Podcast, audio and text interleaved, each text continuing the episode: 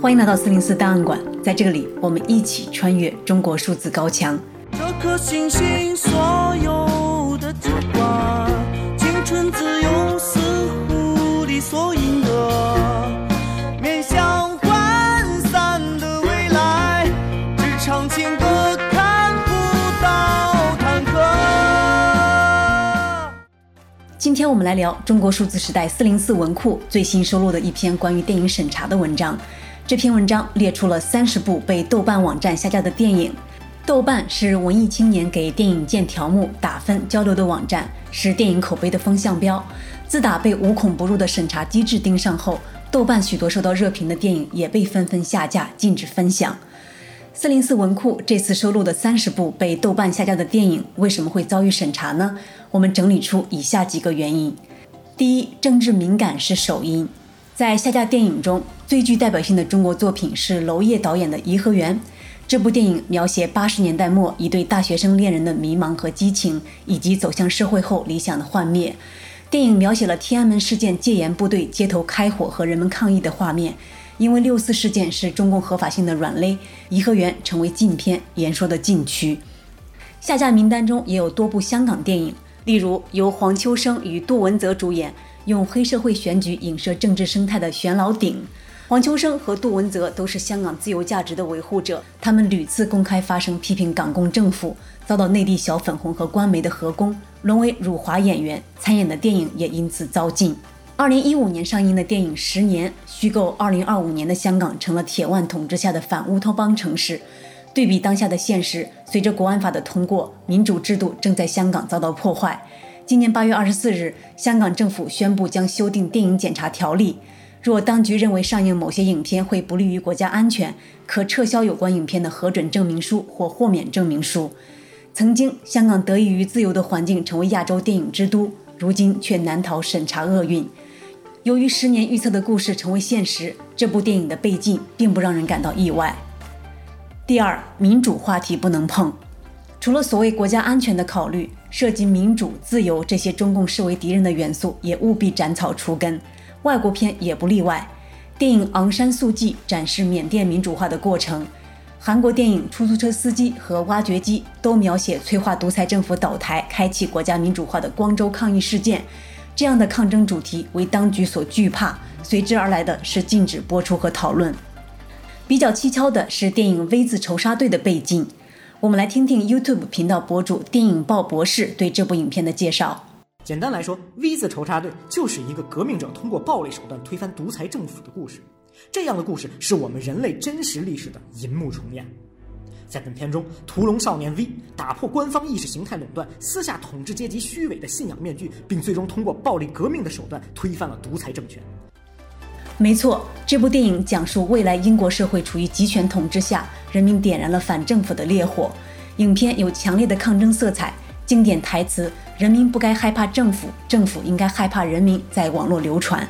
然而，二零一二年十二月十四日，央视电影频道却一刀未剪播出《V 字仇杀队》，引发热议。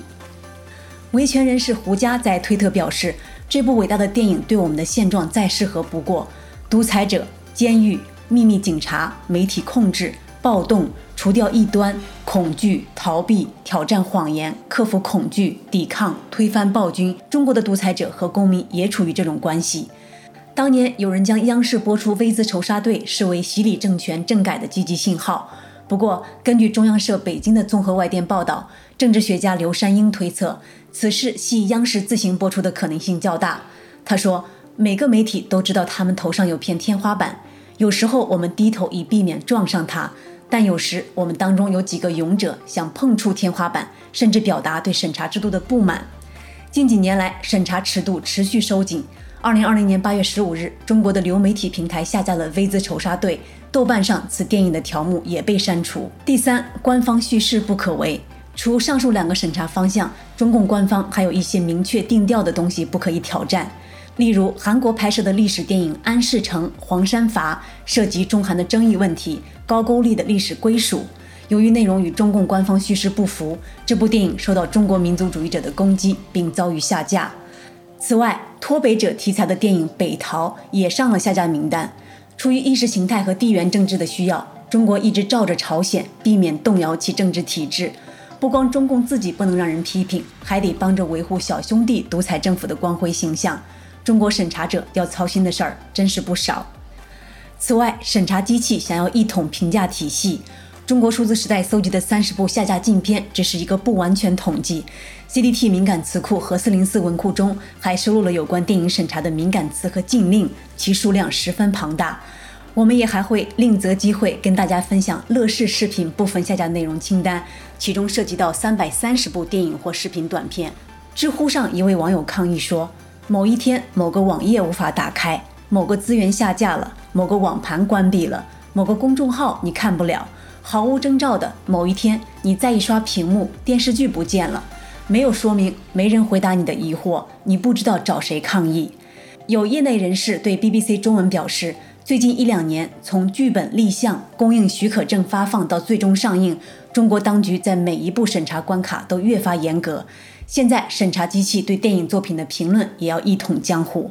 据中国电影报的消息，在2021年全国电影工作会上。中宣部常务副部长、国家电影局局长王晓辉表示，今年要健全完善电影评价评估体系，构建起政治性、艺术性相统一、社会反应和市场认可度相统一的电影作品评估机制。目前，该计划尚在酝酿中，官方是准备直接接管豆瓣、猫眼、淘票票三大平台，还是成立一个由官方控制的新评分体系，还有待观察。封杀和下架本质是扼杀自由创作和讨论，达到阉割思想、压制民间交流与活动的目的。